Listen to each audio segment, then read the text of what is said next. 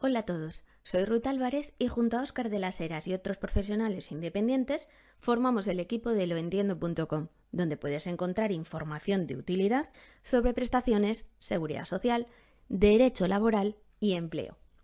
En este podcast te ofrecemos una pequeña guía sobre dónde y cómo compulsar documentos. Además, responderemos algunas de las preguntas más frecuentes sobre este trámite. Así que, empecemos por lo básico. ¿Qué es compulsar un documento? Compulsar un documento significa dar validez a la fotocopia de un documento original.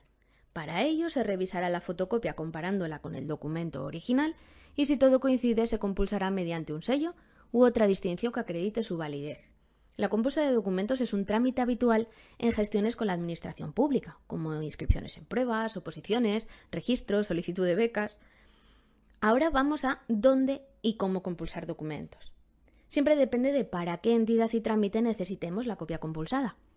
Si la necesitamos para trámites ante las administraciones públicas, son las oficinas de registro del órgano administrativo en concreto las que tienen la obligación de realizar el cotejo y compulsa de ese documento. Presentamos el original y fotocopia, y la oficina de registro realiza el cotejo de ambos, comprobando la identidad de sus contenidos y devolviéndonos de forma, eso sí, inmediata, los documentos originales. Es posible que quien nos exija una copia compulsada no sea una administración pública, sino una entidad privada. Por ejemplo, cuando una empresa nos va a contratar y quiere tener una certificación del título académico. Una opción es que sea el organismo que ha emitido el documento original el que compulse las fotocopias del mismo. Otra es presentar ante la empresa el título universitario original y la fotocopia para que sean ellos los que hagan la compulsa tras verificar que son idénticos. Y os preguntaréis qué documentación necesito para compulsar un documento. Pues tres cosas muy básicas. Una es disponer de la fotocopia de calidad del documento original para llevarla preparada o solicitar también, que es otra opción, que se realice en el organismo que hace la compulsa, aunque muchos organismos ya prefieren realizarla ellos mismos para evitar manipulaciones. La segunda documentación que necesitas es el documento de identificación de la persona, por ejemplo, el DNI, el NIE, el pasaporte. Y en tercer lugar, el resguardo del pago de las tasas correspondientes por compulsa. Una cosa que sí que os queríamos contar y es importante es que no se puede confundir una fotocopia compulsada con una copia auténtica, porque existen algunas diferencias. Una copia auténtica sí que garantiza la autenticidad del documento original. Tienen la misma validez que los documentos originales, por lo que podemos utilizarlas como si se tratase de ellos, por supuesto. Estas copias siempre se solicitan al organismo que emitió el documento oficial.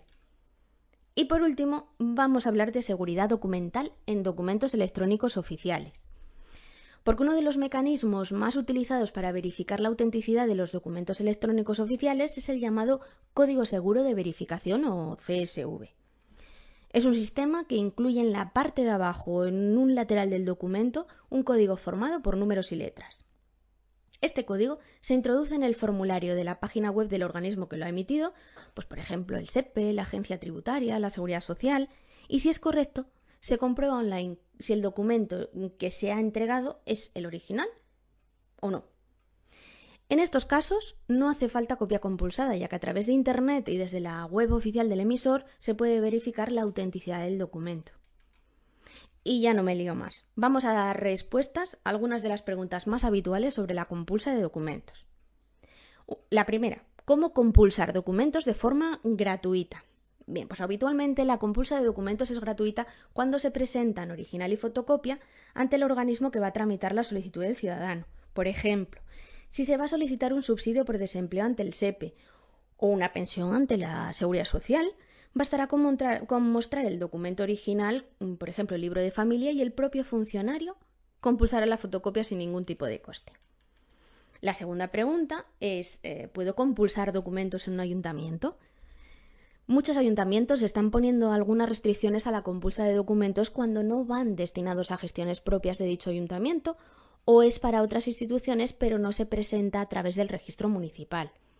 En estos casos se advierte que el ayuntamiento no emitirá la compulsa que deberá realizarse en el organismo oficial que emitió el documento o, ante un notario. Por eso es muy importante informarse antes en cada municipio sobre si su ayuntamiento realiza o no la compulsa general de documentos. Tercera pregunta. cómo funciona la compulsa de documentos ante un notario. Todas las notarías pueden compulsar documentos, sin excepción. Es lo que se denomina dar testimonio de que la fotocopia coincide con el original. Por supuesto, este trámite tiene coste, que es un honorario que está regulado por ley y es el mismo en toda España. Cuarta pregunta. ¿Cómo se compulsa un título universitario? Hay tres formas de compulsar un título académico universitario. Vamos por orden. La primera, mediante una copia compulsada que emita la Secretaría de la misma universidad que expidió el título. Os indico que tiene pago de tasas. La segunda, compulsar mediante una notaría. Habrá que hacer caso a un notario con el título original y la fotocopia para que dé testimonio de que la copia es idéntica al original. También implica el pago de tasas. La tercera, a través de registros públicos de la Administración del Estado, como ayuntamientos, comunidades autónomas. Cuando se envía una solicitud a una administración pública desde otra administración, se pueden presentar originales y fotocopias en el registro para su compulsa. En el caso de títulos académicos en el extranjero, el trámite de convalidación se hace a través del Ministerio de Educación. Y la quinta, cómo compulsar documentos en los consulados españoles en el extranjero. Bien, aunque el proceso es similar, hay que consultar en cada consulado las normas específicas que ha establecido para la tramitación. Entonces el procedimiento es bastante similar, identificación del solicitante, presentación del documento original, pago de tasas y lo más importante, recogida en uno o varios días de la copia compulsada. Bien, pues hasta aquí la guía sobre compulsar documentos. Esperamos que la información os haya resultado útil. Si es así, puedes compartirla en tus redes sociales. Gracias por estar hoy con nosotros. Te esperamos en el próximo podcast de Lo Entiendo. Un saludo a todos.